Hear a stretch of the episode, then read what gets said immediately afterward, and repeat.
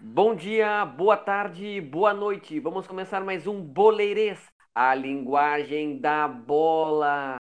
Hoje repercutindo a rodada do Brasileirão, onde o Grêmio venceu 2 a 1 o Bahia na Arena e o Inter venceu 2 a 0 o Ceará lá em Fortaleza.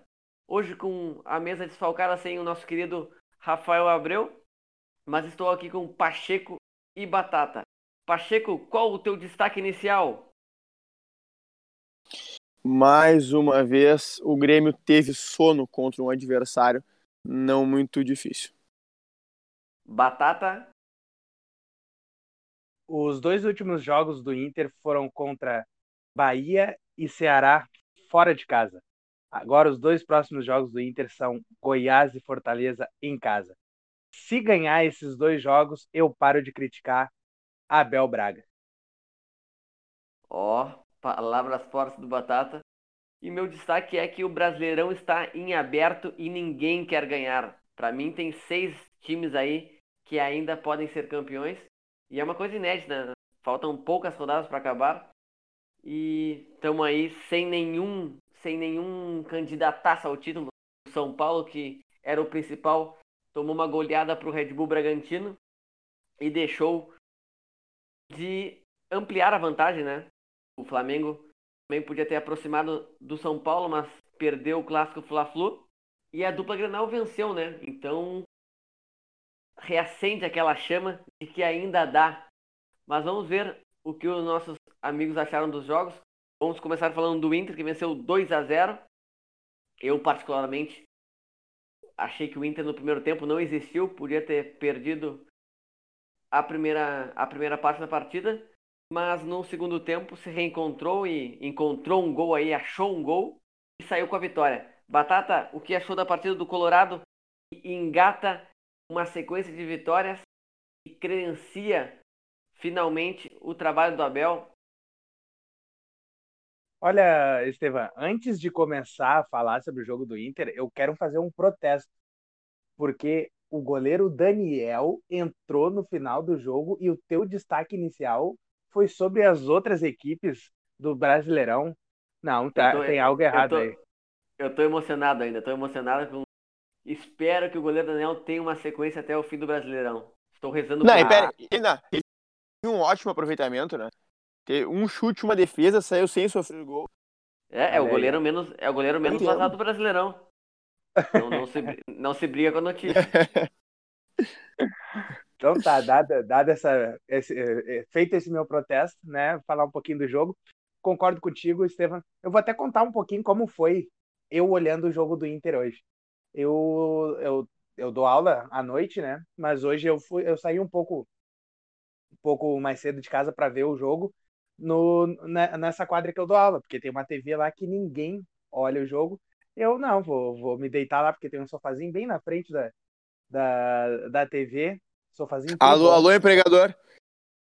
Não, mas é, é, não, eu não estava no meu horário de trabalho ainda. Minha, a minha aula começava só às 21 horas.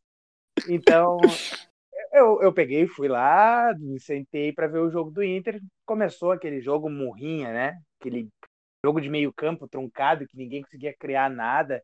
O Inter meio sonolento até. Uh, teve, aí teve aquela primeira chance que o Moledo perdeu na, na parede para o Kleber, Kleber, com todo respeito ao Kleber, mas ele, o, o Moledo já passou, já anulou centroavantes muito melhores que o Kleber, né? E aquele primeiro lance foi bizonho, né? Quase tomamos gol. O Cuesta teve que salvar, né? O depois de um chute do Vina, né? O Rafa pediu o, o, um gol do Vina e o Pacheco disse que se o Cuesta tivesse em campo sairia um gol, né? Os dois erraram, né? Não saiu o gol do Vina porque o Cuesta salvou. Mas o vai Inter lá, começou... cornetinha, vai lá. Mas o, o Inter começou muito mal o primeiro tempo, fraquíssimo, né? Tanto que os melhores momentos. Eu, eu... Ah, deixa, deixa eu só terminar. Porque eu comecei a ver o jogo assim, né? Daqui a pouco foi me dando um sono, cara. Me dando um sono, porque aquele sofá ali, de vez em quando eu, dou uma dormidinha nele, quando é, no intervalo de uma aula e outra, né, para me recuperar, para seguir seguir trabalhando depois, né? E começou a me dar um sono e eu fui me deitando no sofá. Cara, chegou assim aos 30 minutos do primeiro tempo, eu tava dormindo, dormi até o intervalo. Quando chegou um, um, um outro professor, né? E aí a gente começou a conversar sobre, sobre o jogo e tudo mais. E, e aí começou a passar os melhores momentos. Seis lances né, de, de ataque só do Ceará do, dos melhores momentos do primeiro tempo. Né, com alguns perigosos ainda. Eu já comentei desse que o Cuesta salvou, teve um outro que o Moisés salvou, né, o outro que o Lomba tentou entregar o gol, no, do, se atrapalhou, se embananou e quase, quase que o Ceará fez o gol, né, depois ele conseguiu se redimir.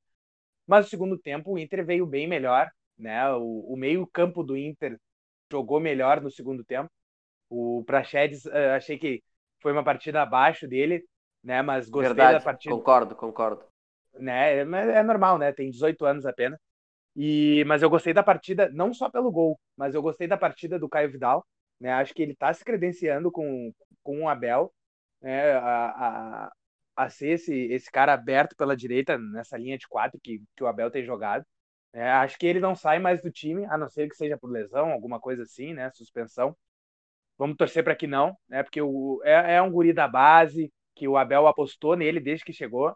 Né? A gente pode dizer sim que foi um erro do Cudê não ter apostado nele, porque ele mostrou qualidade mais que o Marcos Guilherme, que eu tanto defendi aqui, né? Que o Estevam sempre brigava comigo quando eu defendia ele aqui, né? E também passou à frente do Pego, né? Que o Pego e o Maurício nunca mais tiveram oportunidades. Acredito que eles poderiam ter mais oportunidades, né? Agora nesse né, nessa parte de, do campeonato. É, mas é claro, agora o Inter se credenciando, né, eu não digo ao título, eu acho que o Inter não vai conseguir ser campeão, acho que o Inter não tem time para ser campeão, mas a vitória de hoje credencia o Inter ao G4. Né, a, a luta no, do G4, que eu acho que é um, é um é, já é um grande feito para o Inter conseguir um G4. Né, e, e, por isso que eu disse no, no, no destaque inicial que se tiver essas duas vitórias contra Goiás e Fortaleza, nós colorados todos sabemos, né? A gente já, já tava, eu já estava meio com o pé atrás, eu apostei no 1 a 1 né, no, no, nesse jogo contra o Ceará, porque o Ceará vem, vem bem e o Inter adora hum, entregar pontos para times que, que são pior que ele, né? E aí tem esses dois jogos contra Goiás e Fortaleza aí em casa que me preocupam muito. Mas é, é claro, essa vitória dá uma confiança a mais para o grupo, né? Credencia o trabalho do Abel, que foi um início muito ruim, né? Eu, eu, não, eu não passo pano, né? De, inclusive o Thiago Galhardo no, no último programa foi uma polêmica, né? E o Yuri Alberto fez gol hoje, fez uma boa partida. Vamos ver se no, no próximo jogo ele não vai jogar porque ele tomou o terceiro amarelo, né? Mas... Isso, ele, ele e o Edenilson estão fora. É, mas ele, ele tem jogado melhor que o Galhardo, né?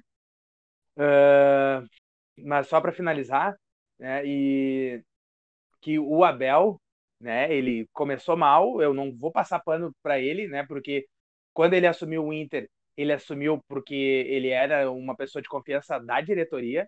A gente sabia, a gente sabia, né? Não adianta o torcedor dizer, ah, porque ele foi campeão mundial, ah, porque não sei o quê. Fazia muito tempo que o Abel Braga não fazia um bom trabalho. Então a gente sabia que a possibilidade dele dar uma sequência boa de trabalho imediato, né, que era isso que o Inter precisava, porque o Inter era líder do campeonato e estava vivo nas duas copas, né, e a gente sabia que o Abel não era esse nome, né, então e, e aconteceu isso, né, agora que ele está tendo um tempo para trabalhar e isso é uma coisa que a gente fala bastante aqui, né, que tem que dar tempo para os treinadores, né, e agora com o tempo ele começou a, a, a, ter resultados, né? Em alguns jogos até foi muito bem. Hoje o primeiro tempo foi mal, mas no jogo contra o Palmeiras o Inter ganhou com autoridade, né? Não correu muitos, muitos riscos, mas venceu bem o jogo. Hoje venceu por 2 a 0, né? E, e aí vai ter essa, essa pulga, né? Essa pulga atrás da orelha aí do, do Alessandro Barcelos já no início, né? Porque e, e se o Abel chega bem né? E se daqui a pouco ele vence o campeonato, como é que vai ficar a situação dele? Né? Vão, vão trazer o, o Miguel, Angel, Miguel Angel Ramírez ou vão dar uma, é, ou vão dar uma oportunidade para o Abel dar uma sequência? Eu ainda apostaria no, no Ramírez, né? Porque eu acho que o Abel já é ex-treinador, já está num grupo de, de ex-treinadores que, que ainda tem emprego no Brasil. Mas né, a gente tem que ver quais são as cenas dos próximos capítulos.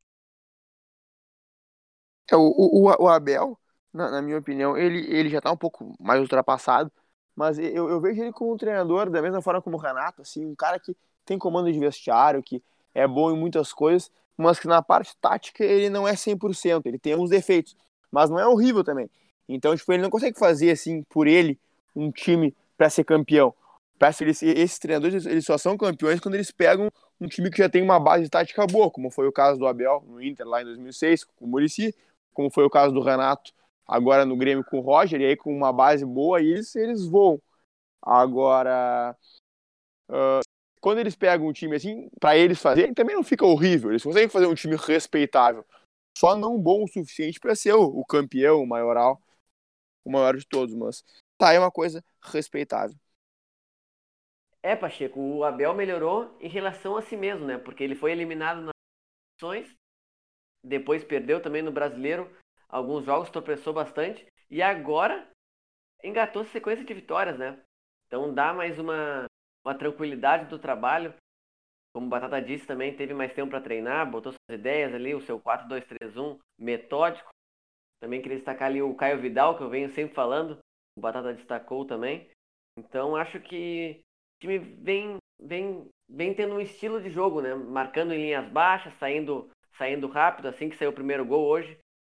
Então, como eu disse, tem seis candidatos ao título. Acho que o Flamengo, o São Paulo, o Atlético Mineiro, a dupla Grenal, e eu não descarto o Palmeiras, né? Porque apesar que está na Libertadores e também na final da Copa do Brasil, o Palmeiras pode chegar também. Acho mais difícil, porque cara fica mais focado nas outras competições. Mas acho que a dupla tem chance sim. Não, não, não, sinceramente não acho que o Inter vai ser campeão, mas chance tem. Agora, como disse o Batata, tem dois jogos relativamente fáceis dentro de casa, com o Goiás. O Goiás que vem um pouquinho em ascensão, venceu os dois jogos, até me surpreendeu. Venceu os últimos dois jogos. Mas o Inter se quer, quer alguma coisa a mais do campeonato, porque o torcedor colorado não, não, não tinha mais esperança. Mas agora reacendeu um pouquinho aquela chama. Então, se quer alguma coisa a mais, tem que vencer o Goiás e o Fortaleza em casa. E depois é um confronto direto com o São Paulo. Então, se o Inter quer algo mais, é agora ou nunca. Até porque o campeonato já está acabando. A verdade é que o São Paulo só perde esse campeonato para ele mesmo, porque ele ainda tem uma vantagem muito confortável e só se eles encaixarem uma sequência bem ruim agora por, por se abaterem, por ter sido eliminado pelo Grêmio, pela goleada que sofreram nessa rodada, uh, pela briga que teve ali o Tietchan com o Fernando Diniz, só se eles entrarem numa sequência bem ruim, eles eh, os outros times têm alguma chance, porque senão a vantagem deles ainda é bem confortável. E caso isso aconteça, deles entrarem numa sequência ruim, tende a ser um campeonato como de 2009, com um campeão com uma pontuação bem baixa. E, e uma questão que talvez devesse, devesse pensar sobre isso é que também a, a, Premier League e outros campeonatos europeus vêm demonstrando um equilíbrio bem maior que o normal nessa temporada. E isso talvez possa ser um efeito da, da pandemia, né? Da parada que teve, das férias curtas. Isso aí talvez esteja, do calendário cheio, esteja influenciando na, no desempenho das equipes e equilibrando um pouco mais os campeonatos. Isso foi uma coisa que eu pensei, eu estava pensando ontem, eu vi um tweet, não lembro de alguém, não, não lembro quem foi que, que fez esse tweet, e essa é a menor vantagem dos últimos anos na Premier League, né, do líder para o sétimo colocado, se eu não me engano. E, e essa é uma preocupação que eu tenho com o Inter, cara. Fazer essa mudança para o Ramires agora ele não vai ter tempo para trabalhar. E isso eu, eu fiquei pensando hoje. Vai ser difícil essa transição dele, né? Porque ele, ele tem um, um sistema de jogo totalmente diferente do, do Abel, é diferente também do Kudê, né? E esse grupo de jogadores vai ter um, um, terceiro tipo de, de, de, trabalho, né? De, de diferente uh, de treinadores em dois anos, né? Então a gente tem que ficar bem atento nessa questão aí e ver como vai ser. É claro, a diretoria está dando, pelo que a gente tá, tem visto de notícia, a diretoria, que é o mais importante, tem dado todo o respaldo né, para o Ramires, né, vai contratar ele e tudo mais, parece que ele já está acertado. E tudo. vai, vai fazer essa transição, mas a gente tem que, tem que ficar bem atento com isso, porque ele não vai ter tempo para trabalhar, principalmente nesse primeiro ano, né? Vamos ver mas, se. Mas, Batata, pro... eu acho que o, isso acho que pode ser adaptado, né? O Inter pode mandar o sub-20 pro, pro Gauchão, para as rodadas iniciais, a primeira fase inteira. É, mas, que, tu sabe, acho, mas tu sabe como é que, que é te... aqui, né? Perde os dois primeiros jogos, já, já, já, já põe o time. Já, já começa a botar o time pressão para o time titular assumir. Então a gente tem que ficar bem atento com isso, porque vai, vai ser complicado essa situação. Mas como tu disse, acho que o presidente vai ter que, vai ter que bancar esse processo. Né? Não, só para fechar de Inter, uh, o, o Estevão fez a, a, aquele comentário inicial ali que o Inter jogou bem mal até achar o primeiro gol. E eu quero comentar que o Ceará tem um time bem interessante, né? O Léo Chu, que é do Grêmio, uh, é um jogador interessante. O Lima, ex-Grêmio também, para o Ceará, pelo menos, é um jogador interessante. O Vina nem se fala, foi até comentado no último programa. O Clebão teve também tem um valor de mercado alto, então tem alguns jogadores bons meio para frente do Ceará e é uma equipe bem, bem boa até. E fez um bom jogo contra o Inter hoje, apesar de ter saído derrotado. É, o Ceará que briga ainda por uma Libertadores ali, porque podemos ter um, um possível G8 que classifica todo mundo aqui no Brasileirão para Libertadores. Então, o Ceará tem esse sonho aí de ir para uma pré-Libertadores. Um bom trabalho vem fazendo o Guto Ferreira, famigerado Gordiola. Mas bom, de Inter é isso. Vamos falar do, do Grêmio, né, que venceu 2 a 1 Bahia na Arena. O que achou da partida e também da do lateral Wanderson, né? Né, Pacheco? Que marcou o seu primeiro gol como profissional. Pois é, o, o Grêmio entrou em campo com o seu time titular, né? Que vem atuando na maioria das partidas, com o Wanderson, como tu bem disse, na lateral direita, o Rodrigues substituindo o Joramel na zaga e o Lucas Silva ao lado do Matheus Henrique de volante, ao invés do Darlan. Uh, o Grêmio entrou em campo, teve um início bom, não foi maravilhoso, mas teve um início bom, com mais posse de bola, exercendo alguma pressão. Uh, até começou com uma, uma situação diferente, com o Alisson pela esquerda e o PP pela direita. Acho que o Renato quis fazer uma experiência, mas logo nesses primeiros cinco minutos, que foi assim, o Grêmio tinha posse, mas não, não chegava muito. E, e aí o Renato inverteu os, os ponteiros para a posição normal. E logo, na sequência, o Grêmio já achou já achou seu primeiro gol com o cruzamento excelente do Diogo Barbosa, encontrando o Wanderson livre no segundo pau, o menino fez o gol, o que é bacana para dar confiança para ele, né? Seguir em frente, principalmente. Agora o Grêmio perdeu o Orejuela, então é bom isso aí. E, e o fato é que aí que vem a questão preocupante. Uh, logo após fazer o primeiro gol, o Grêmio descansou no jogo, o Grêmio relaxou. Isso é uma coisa recorrente nessa temporada. Quantos jogos esse ano contra times assim mais fracos, aquele jogo que a gente espera o Grêmio bater a bola, vai pressionar e vai fazer um, dois, três gols, e ganhar, o Grêmio faz isso. Começa como tem que ser, abre o placar, e aí, quando tu acha que dali só vai, o Grêmio relaxa, o adversário fica mais com a bola, e o Grêmio se complica no jogo, começa a tomar pressão. Foi assim contra o Bahia nesse jogo, foi assim contra o Caxias no Campeonato Gaúcho, e foi assim em tantos outros jogos nessa temporada. É uma questão que isso tem que ser resolvido. Parece que tem uma espécie de excesso de confiança no Grêmio, que acha, bom, agora nós vamos ganhar o jogo naturalmente. E, e, as coisas não acontecem naturalmente. Tem que continuar jogando para fazer o segundo, fazer o terceiro e realmente matar o jogo. Mas tem, o Grêmio mas, mas para o de jogar o adversário. Pacheco, tem aquela música. Deixa acontecer naturalmente.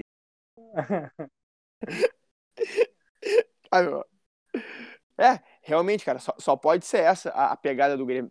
Porque o time para e aí o adversário vem para cima. Não é bobo também, ninguém quer perder o jogo, né? E aí o Grêmio começa a tomar pressão.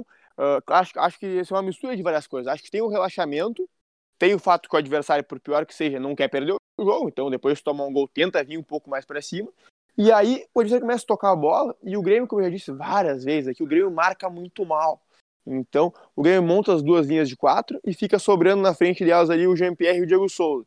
E esses dois jogadores, eles deveriam marcar os volantes adversários, para justamente evitar que os volantes fiquem circulando a bola com facilidade. E não é o que acontece. O Diego Souza, tudo bem, é mais velho, é centroavante, não pode descer tanto para quando roubar a bola ter alguém mais na frente para fazer um pivô, segurar, tudo bem, eu entendo. Agora o Jean-Pierre é guri e não marca ninguém. sabe? E aí o adversário fica rodando a bola nos volantes, fica circulando e o Grêmio não consegue uh, roubar essa bola. Eles ficam com uma superioridade numérica, porque o Grêmio só fica com aqueles oito ali atrás marcando, e eles tocam a bola e envolvem o Grêmio. E isso quando não acontece pior ainda, que é os dois volantes do Grêmio resolvem pressionar os volantes do adversário, e aí deixam os meias do adversário livres na nossa entrelinha. Eu já falei esse problema algumas vezes aqui. E aí, dessa forma, o Grêmio acaba entrando na roda e se apavora, o adversário gosta do jogo, e aí parece que o outro problema do Grêmio é o seguinte, é que quando o Grêmio consegue retomar a bola, o Grêmio parece que entra numa moral de agora nós vamos matar eles no contra-ataque, e o Grêmio começa a forçar muito contra-ataque. E nem sempre encaixa o contra-ataque mortal para ampliar o resultado, e aí acaba entregando a bola de volta ao adversário. E fica esse jogo horrível, o Grêmio sem a bola e sofrendo contra o adversário ruim. Na verdade, o Grêmio, além de marcar melhor, quando retomasse a bola, deveria valorizar mais a posse. Coloca ela no chão, toca a bola, vamos ficar com ela, o jogo é nosso. Nós somos o melhor time, nós temos que conseguir a vitória. O Grêmio tem que optar por ficar mais com a bola. Né? E o Grêmio não opta por arriscar um contra-ataque mortal, que acaba não encaixando, e aí fica um jogo que o Grêmio não tem a bola e é dominado por um time ruim. Isso aí não tem menor sentido, é inaceitável. E aí, bom, como eu disse, foi isso que aconteceu até o fim do primeiro tempo. No início do segundo tempo, o Grêmio sofre o gol que estava para acontecer a horas. O desvio do Rodrigues, que até esse lance do desvio dele é totalmente fortuito, mas eu acho que ele não fez uma boa partida. Rodrigues, que batata adora, né? E que vinha tendo uma sequência legal. Acho que não foi bem ontem. É, acho, acho, que não foi bem no, no último jogo. Ele falhou alguns lances. Teve uma bola que ele praticamente escorou para o atacante quando o Kahneman recuou para ele. Ah, o gol impedido do Gilberto, ele é batido facilmente pelo Gilberto no, lançamento. Teve um outro lance que ele também foi batido assim no lançamento. E acho que ele não fez um bom jogo, embora o gol contra tenha, o gol contra o desvio tenha sido uma coisa fortuita, né? Mas aí depois de sofrer esse gol de empate, o Grêmio parece que voltou um pouquinho pro jogo e logo já fez o 2 a 1. E aí, bom, o Renato começou a fazer algumas mexidas, colocou o Pinares, que achei muito improdutivo. O Pinares ainda não teve uma sequência, então a gente não pode decretar nada ruim contra ele ainda. Mas olha, eu estou bem preocupado assim com o Pinares, porque ele me parece tão improdutivo em campo. Parece que ele não é muito ruim, ele não é ruim, tu vê? Ele domina bem a bola, ele conduz legal, ele tem um chute, tem um passe, não é um jogador ruim, mas ele parece improdutivo. A bola chega nele assim, ele vai, daqui a pouco dá um drible, mas é desarmado na sequência, dá um drible, dois e erra o passe, ou dá o passe que não evolui a jogada, sabe? Ele faz as coisas que não, não, não produzem realmente alguma coisa, sabe? Então, me preocupa um pouco isso, mas aí o Grêmio com essas mexidas e tal, foi esfriando o jogo, mas acabou ainda sofrendo uma pressão do Bahia no final, mas conseguiu garantir esse 2 a 1 uh, Outro detalhe que eu acho importante falar sobre esse jogo foi que a escalação do Lucas Silva. O Lucas Silva fez um jogo muito bom contra o São Paulo lá na Copa do Brasil. Agora, o Grêmio tem que saber ser estratégico para as partidas.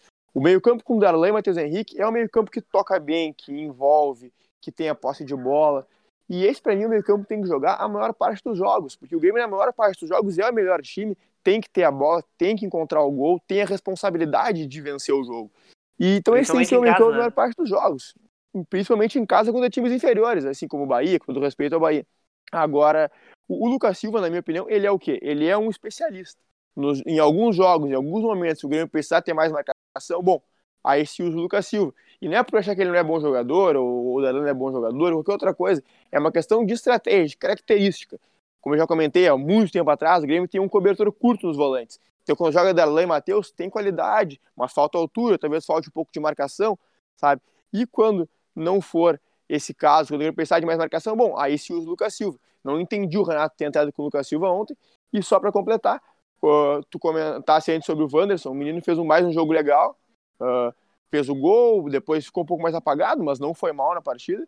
Agora, preocupa essas câimbras, né, que o Renato até comentou no final do jogo. Tem que ver porque um guri tão jovem vem tendo esses problemas musculares. Polêmica, polêmica, hein? É, Renato falando mal da, da, das categorias de base, né, que não detectaram esse, esse, esse problema que o Wanderson tem, né, anteriormente. Então, ele que tem que resolver o problema agora. Mas ele é muito bem pago para isso, né? Então, não tá reclamando de barriga cheia, né, Renato? Tem só cumprir o teu trabalho. Uh... O Batata adora dar, dar umazinha no Renato, só pra, só pra ver se tá esperto. Não, mas pra falar mais um pouquinho, né? Pegar um, um, início da tua fala, por que, que o, o, Renato começou com, com o Alisson pela esquerda e o PP pela direita? Porque o PP vai sair, né? O PP vai, vai ser vendido para o Porto. Então o Renato já está treinando essa opção, visto que o Ferreirinha tem se destacado pelo lado direito, né? Então ele já, tá, já está testando essa opção. Isso é o que vocês querem. Olha, isso é que o empresário parece do, isso é outra, outra crítica né, que o Renato fez na, na coletiva, né? Pegou, pegou pesado com, com o empresário do, do PP, disse que meio que tá forçando a saída do, do, do menino PP, né? E então vamos ver, vamos ver o que, que é agora. Esse que é um problema que isso pode se tornar, falando sério agora, isso pode se tornar um problema para o Grêmio, né? Visto que o, a, a janela para a Europa ela fecha agora em janeiro, né? E a, as finais da Copa do Brasil elas estão marcadas para o início de fevereiro. Né? Então o Grêmio pode ter essa perda aí e, e bem uh, possível que não consiga trazer um reforço, né? Trazer um, um, um substituto pro, pro PP, né? Que é um jogador. Não, mas, mas, mesmo que traga, acho que não poderia inscrever, né? Afinal de contas, nem o Pinares pode ah, ser é inscrito verdade. na Copa do Brasil. Então, se é perder verdade, o PP, é não, não, não tem outra opção mesmo. É, vai de Ferreira e já era. É, mas ô Pacheco, eu, eu entendo é, toda essa, essa crítica que tu fez a, ao jogo do Grêmio, mas eu também acho que, que, que o jogo de ontem contra o Bahia especificamente, né, teve um, um lance de, de, uma ressaca, né? Final de ano, teve, teve final do ano e tal. Uh, jogador é ser humano também, né? Tiveram o, o, o Réveillon deles e tudo mais. Né? Acredito que todo mundo cumprindo os protocolos, porque eles precisam né, estar aptos para poder jogar. E, e também pela questão da classificação para a final da Copa do Brasil, né? Então, acho que o Grêmio ontem, depois que fez o primeiro gol, deu uma, deu uma sentada, assim, também por causa disso, né? De, no inconsciente né, do Grêmio, dava para ter dado essa baixada na bola do, durante o, jogo, mas é claro, eu entendo isso porque é um histórico do Grêmio, né? De sempre. Uh, sempre não, né? Mas correr riscos em alguns jogos uh, desnecessários. Né? Inclusive, teve um gol anulado pelo uh, anulado do Bahia que meu Deus do céu né? O Bahia quando vem jogar em Porto Alegre sempre tem problema né? Teve esse gol anulado do Gilberto teve aquele gol do Lindoso uh, acho que foi no ano passado também né? Que ele parecia que ele estava muito impedido e o, o VAR foi lá e, e, legitimou o gol né? E então é isso e esse ano também né? E esse ano o pênalti no pênalti do, no Cuesta que não foi nada, né? O Cuesta atirou. É, mas o Batata. Eu não lembro do, do, do, do pênalti no Cuesta. Não, eu só ia comentar, Batata, que o problema é justamente o fato que é algo recorrente e também que o Bahia também teve, teve ano novo, todo mundo, todos os 20 clubes da Série A tiveram a oportunidade de comemorar o ano novo, abrir sua champanhe. E não, não foi só o Grêmio que teve isso, e é o, o Grêmio que em muitos mais, né? jogos né? tem essa postura. Então, incomoda bastante. O Bahia que? precisava mais, o, o Bahia precisava mais de três pontos do que o Grêmio, né? Bahia que tá vinha há muito tempo sem uh, vem há muito tempo sem, sem vencer uma partida, né? Um, Bahia precisava mais, então eles fizeram uma final de Copa do Mundo contra o Grêmio. Mas o Grêmio deveria Bahia que eu acho que Bahia eu acho que ainda é candidato a baixado, né? Porque Olha, Bahia, briga... Bahia, Fortaleza e Vasco, eles entraram nessa briga assim, ó, ferrenhamente, né? Enquanto o Goiás o Fortaleza. tá. O Fortaleza faz tempo que não ganha e acabou e demitiu de demitir o técnico. O... É, o Marcelo Chamusca então... que, que largou o Cuiabá, né? Deixou, largou da barca do Cuiabá. Se lembra que foi bem na, na época que o, que o Grêmio estava enfrentando o Cuiabá na Copa do Brasil. E é o verdade. Cuiabá tá com, tá com. tá ali, não. Que tava meio que garantido para subir pra Série A. E tá na, tá na briga no bolo ali para Sim, venceu subir, o Juventude, não, não. venceu o Juventude na última rodada e passou. Confronto direto, sim, mas já era para estar tá classificado para Série A o, o Cuiabá.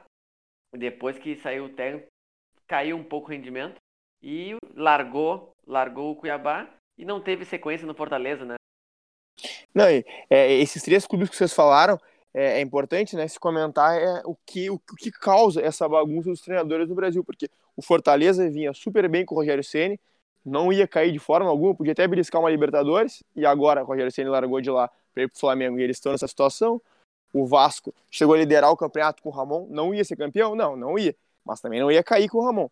E o Bahia, que vinha tendo um trabalho bem, bem honesto, bem legal com o Roger, achou que não era o suficiente e agora também está nessa situação. Então, né? É o que a gente sempre comenta. Esse remédio de trocar treinador não é uma grande ideia. Ô Pacheco, tu, tu quer dizer então que o Vasco é o Sassuolo brasileiro? Tá. Olha, eu acho que o Sassuolo. Tá... Eu acho que o Sassuolo não vai chegar nesse ponto, né, cara? Esperamos, pelo menos. o Abreu espera que chegue, né? É, o Abreu tá torcendo para que chegue. Não, e eu comentei nem 15 jogos, mas não, ele não ficou nem 10 jogos o Marcelo Chamusca. Bom, de dupla Grenal é isso. Os outros jogos do Brasileirão teve a surpreendente vitória do Fluminense por 2 a 1 no clássico contra o Flamengo. O Flamengo que vem mal, tomou dois gols com uma falhas individuais do Felipe Luiz, né? Uma na bola aérea e outra ele entregou o gol no final do jogo. E o São Paulo, né, como a gente falou, perdeu 4 a 2 para o Bragantino. Teve discussão do, do Diniz com o volante barra lateral Tietê, que é um polivalente Tietê. E, e será que isso vai abalar o São Paulo? Será que o São Paulo, mesmo seis pontos, vai entregar esse campeonato? A gente não, e... não sabe ainda. Não, e bacana é falar sobre esse jogo que, claro, o São Paulo podia estar um pouco abatido por ter perdido para o Grêmio na Copa do Brasil, mas o, o Bragantino teve uma postura muito boa, né? O Bragantino começou pressionando o São Paulo em cima, uma pressão bem interessante. Eles fizeram uma marcação muito forte no Daniel Alves, para que ele, que é o principal centro da roda de passes do time, nem sequer recebesse a bola. E, e também fizeram aquele tipo, um tipo de marcação que me agrada muito na pressão, que é primeiro marcar todas as opções de passe do, do cara que tem a bola. E só depois ir atrás do cara que tem a bola. Porque geralmente a gente está acostumado a ver a pressão, vai alguém correndo em quem tem a bola e, e alguns perto, mas deixa o espaço para o cara daqui a pouco tocar em alguém e sair. E não, eles, eles tiravam todas as opções de passe e o São Paulo com todos, extremamente bem marcado, com o Daniel Alves impossível de, impossibilitado de jogar, continuou forçando jogar igual. E aí entregou diversas oportunidades para o Bragantino, que conseguiu fazer os gols numa atuação sensacional do excelente Claudinho. Não sei quanto custa, mas alô, Grêmio, vamos ficar ligado nesse meio aí que me agrada. Desde Esse passado, aí tu né? desiste. Esse aí tu desiste porque o Claudinho vai para a Europa. Não sei se tem futebol para a Europa, hein? Mas aqui para um, um clube maior do Brasil, acho que ele tem espaço. Sim. Eu, ah, eu duvido muito que o Bragantino venda ele para cá. Vamos ver. E falando também um pouco sobre a outra semifinal da Libertadores entre Boca e Santos. O Santos, ao meu ver, foi assaltado, né? Teve um, teve um pênalti no Marinho que não foi dado pelo, te, pelo, pelo juiz, que não sequer foi ao VAR ver. Achei um absurdo, não sei o que vocês acharam, companheiros. Ah, muito pênalti. Né? Muito é, para mim, para mim pênalti. Time argentino em Libertadores, já que não conseguiram ajudar o River na, na terça, né, fizeram uma forcinha pro Boca chegar na final. Eu duvido que a Comebol, que a Comebol vai querer ter um, um clássico brasileiro no Maracanã, né? Ai, é, ai, ai, fico, fico é o VAR. Pra, o, pra próxima quarta. O VAR às vezes parece que fecha os olhos quando, quando tem um argentino na, na disputa.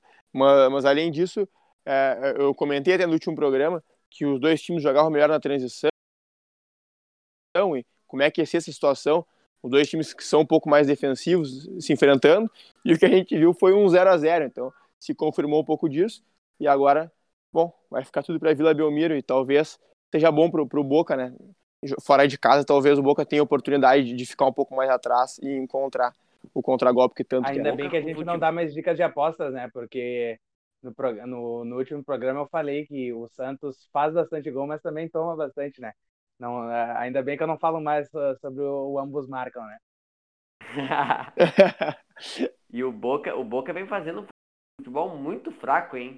Se chegar nessa ser trupicando, passou pelo Inter, que estava muito mal, o Inter dominou o jogo, perdeu só nos pênaltis, depois passou pelo Racing, Perdeu, perdeu o primeiro jogo, mas Racing. E agora contra o Santos não mostrou um bom futebol.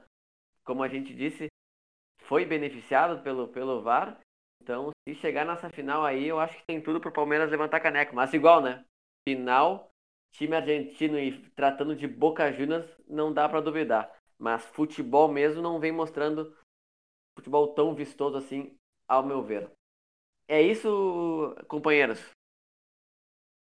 Hoje é, só. É isso. Por hoje é só, então. Continue nos acompanhando nas redes sociais, arroba